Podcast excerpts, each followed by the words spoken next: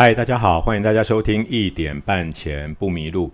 呃，这个频道呢，提供我对于投资理财的观点，欢迎大家持续追踪节目。那你也可以参考资讯栏位中的粉丝团跟社团的连结，与我在 FB 中相遇。那我们今天呢要来谈到的是 ETF 的投资哈。我想这几年呢 ETF 非常的热哈。那呃许多上班族呢，可能甚至同事在聊天，呃会提到说，不如呢呃来投资 ETF，因为呢有配息哈。那这样子可以创造。呃，稳定的现金流收入，甚至呢，这个被动收入可以让自己呢提前财富自由哈，或者是早点退休。那 ETF 真的这么好吗？其实我们今天就是要来讨论这个呃话题。当然呢，以这个人性的弱点来说哈，其实人性是有很多盲点存在的。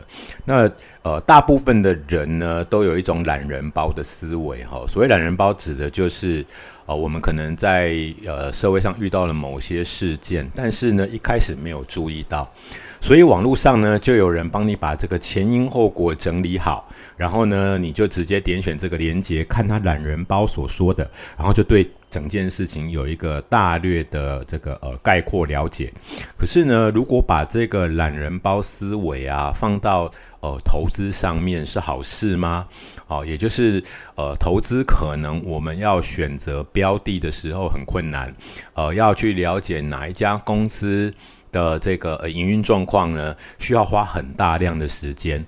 所以呢，基金呢就帮你把这些看起来像是绩优或者是值得投资的个股打包，打包完了之后呢，你可以呃把它视为一个篮子，然后去投资它。那以前早期的年代啊，哈，主动基金呃有很多让人呃诟病的问题，例如说呃经理人的品格，或者是呃一个那个基金呢，如果更换经理人的时候，呃会产生新的经理人呢大量的换股，把以前上一任经理人的这个选股呢全部砍掉，然后换成自己呃认为好的。标的，那这个部分有没有什么样的弊端呢？不在我们今天讨论的范围。可是就是因为有很多的问题存在，所以呢，基金市场一度呢非常的萎缩。但是呢，从美国开始的流行，再回来流行在台湾流行的 ETF 被动式基金，看起来好像就没有什没有这方面的问题。其实哈，以利益来说呢，被动型基金呢，的确是。呃，一篮子的这个呃投资，而且呢，依照成分因子，有的是指数哈，有的是产业，这样的投资情况啊，长期持有，然后不受个股干扰影响，算是呃很比较不错的选择。但是这两年呢，哈，台股可能。呃，有点偏向了，呃，因为呢，投信呢，它会迎合市场上的需求，例如说，市场上的人呢，投资人呢，希望呢每个月都有钱收入的感觉，所以呢，就会有 ETF 呢，呃，改成月月配。但其实你想也知道，一家公司啊，它每年呢能够配发股利。哦，大多数的情况下，一年只有一次。那比较积极一点的呢，可能会一季一次。比如像台积电的这个配息已经改成一季一次。那有有没有可能这个 ETF 每个月都有现金收入呢？当然是不可能。那不可能情况之下，又要把这个股利配给。这个投资人，那其实这个鼓励怎么来的？呃，应该是很严重的，要去认呃，应该说要去认真面对的问题。那呃，我们在看这个申购个公开说明书上都有写说，这个配息的来源可能会是本金。那光是这一点啊，哈，就变成了反而我们有提醒了。那这个投信呢，就利用平准金的制度呢，呃。应该可以说是任意配息，那这样会产生一个问题。这个问题是，呃，配发股利这件事情，它是会扣净值的。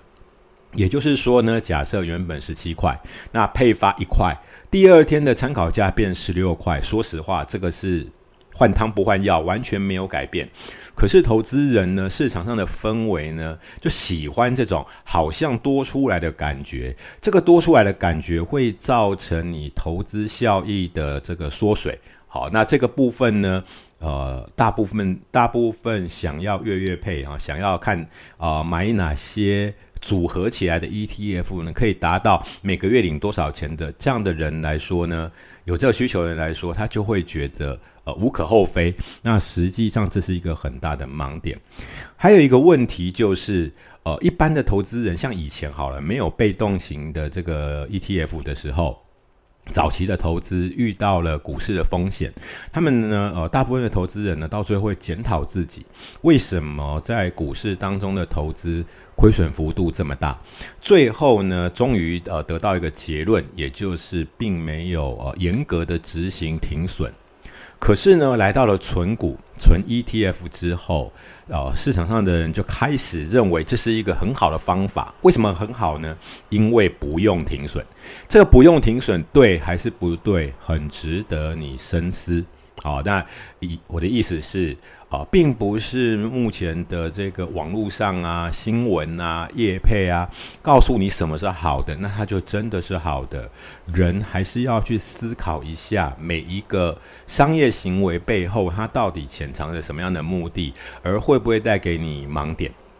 所以呢，呃，可能在前几年流行的存股。但纯股到后来遇到疫情之后呢，已经不如大家想象中的这样。包含传统产业在景气影响之下呢，可能营这个营运的状况呢越来越差。那不流行纯股之后，大家改流行纯 ETF。那这个纯 ETF 呢，很碰巧的就遇到了 AI 题材在这个去年发酵。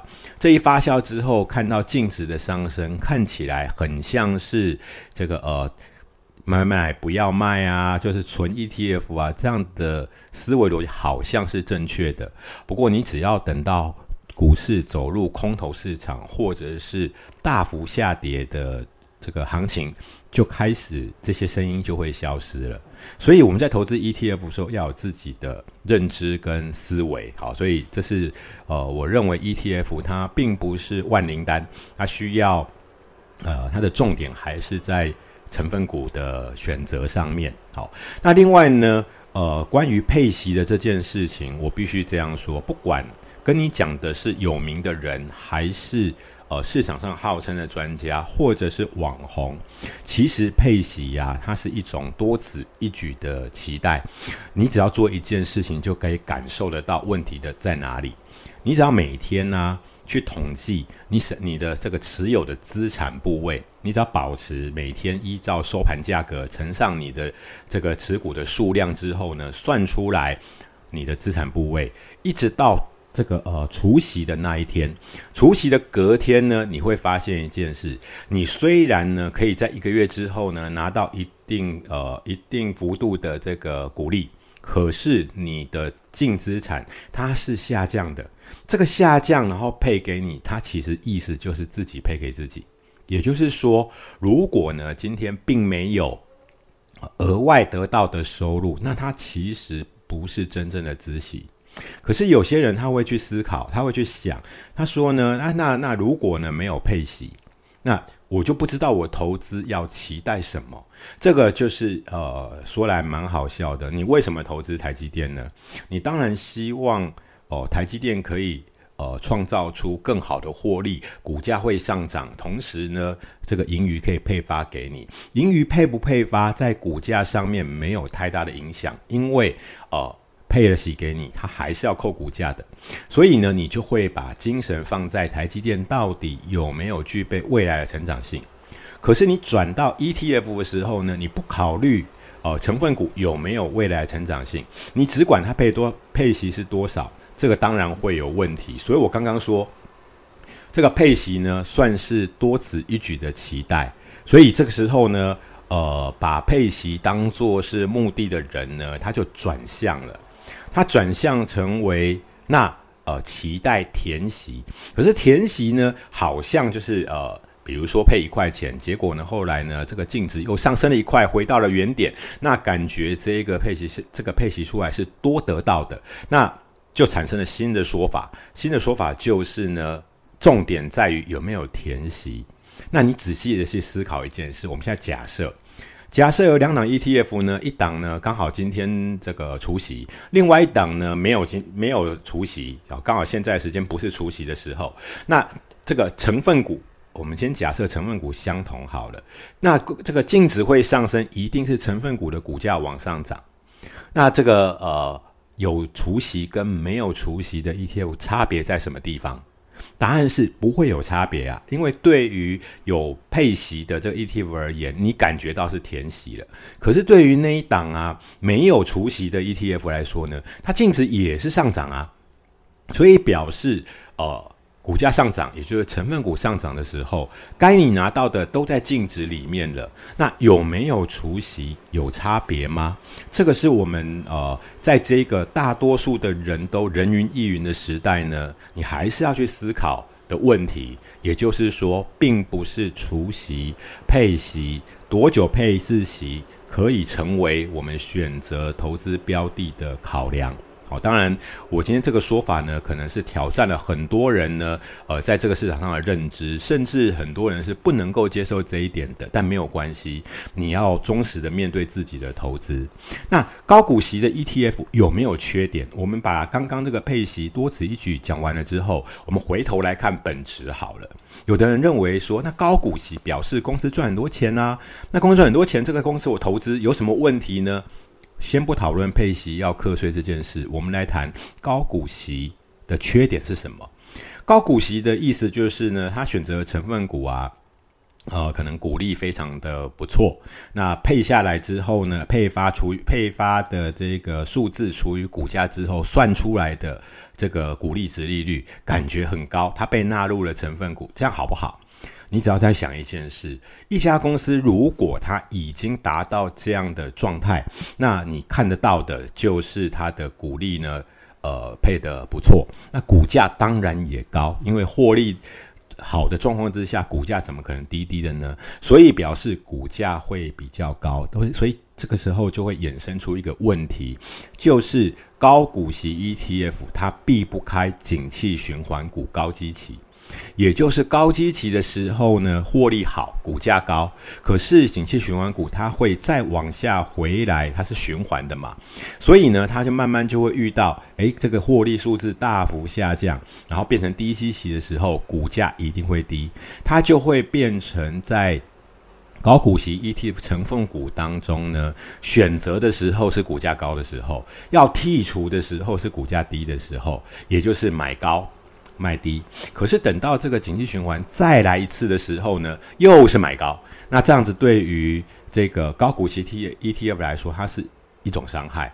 而呃，目前市场上没有任何一个标准可以很明白的告诉你，某某产业因为什么数据证明了它是景气循环股，没有办法完全只看去年获利数字如何，那去年配息如何，所以来投资。这是高股息 ETF 会遇到的第一个问题。第二个问题是，那不要景气循环股好了，我们选成长股。那很容易呢，在高股息 ETF 会选到成长股，它在成长的末端，也就是它的获利成长爆发了。那爆发之后呢，还能不能继续像以前这样高速成长？绝大多数的情况之下呢，不容易，因为到了高基期的时候，它可能呢，慢慢慢慢变成了成熟产业。你要找到。一堆股股票，它都是呃获利成长性非常的高，之后还要再高度成高速成长，这就呃也没有一定的标准，只能看它未来营运的状况。所以呢，哦，你在这个选择上面呢，你没有办法把。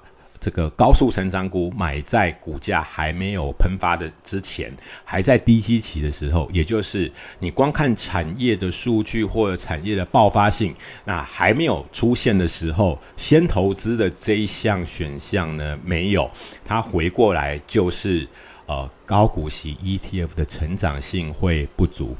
再来呢，第三项呢就是刚刚我们讲到的了，主动基金最大的问题呢就是。这个呃，经理人更换的时候，成分股更换的非常频繁。那我们现在呢，市场上有许多 ETF，它的这个成分因子呢，嗯，看起来像是固定的，可是它更换成分股的频率却非常的高。那你只要去想，这个成分股只要一变换，这个大量的买进跟卖出呢，所需要的交易费手续费啊，交易税手续费由谁来承担呢？如果你今天只是投资股票，这个呃长期持有，你不需要有这个问题哈的额外支出。可是高股息的 ETF，假如成分股更换的非常频繁的话，对你而言呢，它是一种呃隐性的损伤。这是我们在投资 ETF 需要注意的事项。所以我们在讨论这个 ETF 的投资的时候，你要把我们今天所讲到的这一些点都考虑进去了，而且你依然认为你选择的这个 ETF 的标的值得投资的话，那这个 ETF 就是一个对你来说就是好的 ETF。如果呃你没有去留意到这件事情的话，那很可能在投资 ETF 的时候，长期持有下来，你会发现一件事：某一个题材大爆发，甚至有股价呢上涨两到三倍，可是你的 ETF 呢，只有涨两到三成，这就是问题的所在。可是将来在空头市场的时候的叠加风险，你还是避不开。好，那 ETF 投资有很多细节需要去留意，而并不是我们选一个方法，好看是不是买买买不要卖啊？哎，这个用存的就可以解决这些问题的。好，我们今天的节目为大家说到这边呢，感谢大家收听，我们下一集再见。